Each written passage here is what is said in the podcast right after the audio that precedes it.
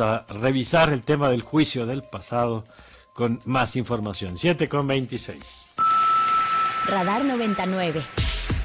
Estas dos personas a las que ya he hecho referencia le dieron instrucciones para que entregara 84 millones de pesos a varios legisladores que son semejantes los nombres de los anteriores a un secretario de finanzas de un partido político y todo esto eh, después también le dieron una cantidad superior a 200 millones de pesos para dirigirlos en, la reforma eh, a la reforma electoral.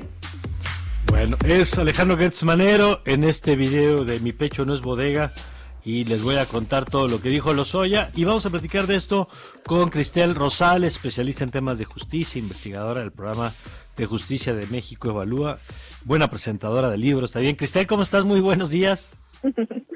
Buenos días, Mario, ¿cómo estás? Un saludo a ti y a toda la audiencia. Gracias, le digo porque anoche justamente estábamos presentando un libro sobre el Estado de Derecho en México, eh, muy interesante. Y Cristel, a ver, cuéntanos tu primera impresión de esto, porque a mí ahorita le entramos, si te parece, al fondo del asunto, a las revelaciones, digamos. Pero lo primero que me llama la atención es la salida del fiscal Alejandro Gertz en un video a decir esto. Yo no sé si hay precedente de un fiscal que en medio de un caso pues salga a declarar la información casi en tiempo real como se están enterando que, que, está declarando. A ver, cuéntanos, ¿cómo viste primero eso y ahorita le entramos a lo que, a lo que denuncia como tal? Sí, exacto como, como refieres. Uno de los puntos que hemos comentado eh, respecto de la gestión del fiscal es que ha sido un fiscal que ha llevado todo su trabajo a puerta cerrada, casi blindada, eh, e, elaboró un plan de persecución penal sin consultar a, nadie y aunque se le han pedido y se le han exigido mecanismos de rendición de cuentas y mayor publicidad de, su trabajo, pues siempre hemos visto pues a, un fiscal que prefiere estar eh, a puerta cerrada y en cambio con este caso pues sale a dar de manera proactiva un mensaje a la sociedad y a señalar pues esta denuncia que se interpuso por por Emilio Lozoya, ¿no? Esto es algo que, que sorprende y que más bien pues eh, hace quizá pensar eh, que este caso podría ser más usado como un eh, como un mecanismo mediático, ¿no?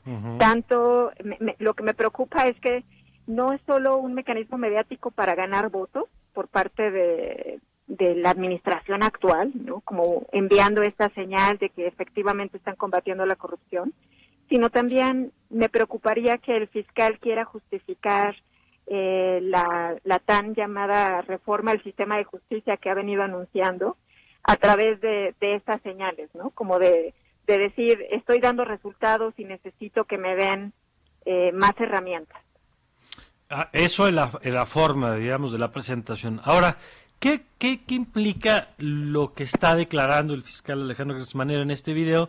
Donde básicamente lo que cuenta, si entiendo bien, es que ahora quien denuncia es quien estaba siendo investigado, que es Emilio Lozoya, y entiendo que tiene que ver con la lógica de su estrategia, que es presentarse como la víctima, en donde él dice fue forzado por el entonces presidente y el que fuera después secretario de Hacienda, Luis Videgaray, para recibir y repartir sobornos.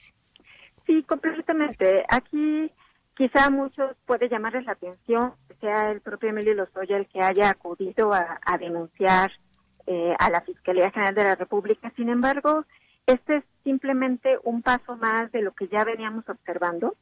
Este mecanismo de haber acudido a denunciar, en primer lugar, no cambia la situación jurídica de Lozoya. Él sigue su proceso, está vinculado a proceso, está eh, con, eh, en casa eh, con una medida cautelar que le permite estar en libertad y está acogido a este programa de testigo colaborador en donde pues se, busca un acuerdo con la Fiscalía General de la República para que él aporte mayores elementos.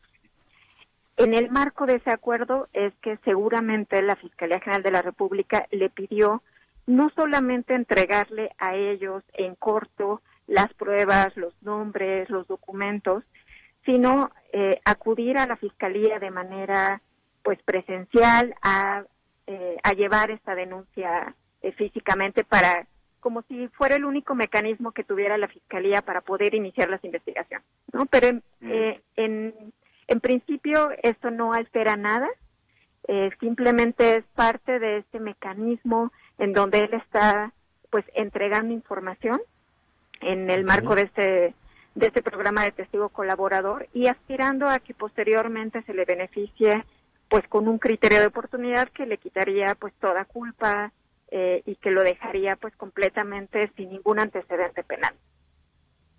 Cristel, buenos días, te saluda Ricardo García. Siguiendo con esto que apuntas, creo que es necesario entender esta reforma al artículo 256 del Código de Procedimientos Penales, que es el que hace que Lozoya califique para este criterio de oportunidad. Pero lo más importante es esto que mencionas. Entonces, esta es la única medida de la Fiscalía en la que se va a fundar toda la acusación a Enrique Peña Nieto, a Videgaray, a altos funcionarios, en solo el testimonio de Lozoya?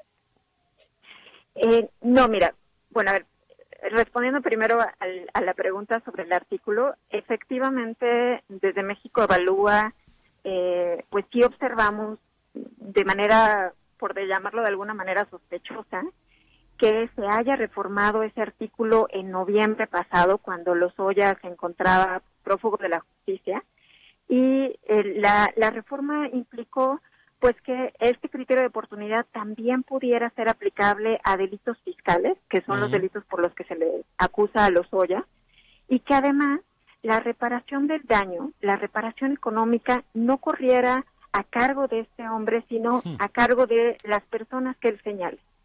Okay. Estos son dos elementos pues que sí llaman la atención y que vienen completamente pues a ponerle la alfombra claro. para que llegara a México en el marco de estas negociaciones y que él pues simplemente se acudiera a entregar eh, nombres, a entregar información, pruebas y que eh, pudiera pues no solo gozar de este criterio de oportunidad, sino además pues él no preocuparse por la reparación del daño.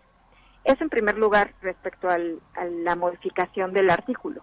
Pero otro de los puntos importantes es eh, la responsabilidad que actualmente cae en la Fiscalía General de la República. Ellos están recibiendo todos estos elementos probatorios todos estos nombres, pero debe de ser en la Fiscalía General de la República, a través de sus áreas de inteligencia y de sus áreas de investigación, que se empiece a encontrar toda esta red de, corrupción, de macro corrupción, y que lleve a identificar no solo nombres, sino que lleve a conocer cuál era el modus operandi, cuáles eran las condiciones estructurales que estaban permitiendo que esto funcionara así, porque de otra manera no podemos eh, pues garantizar que esto no se vuelva a repetir.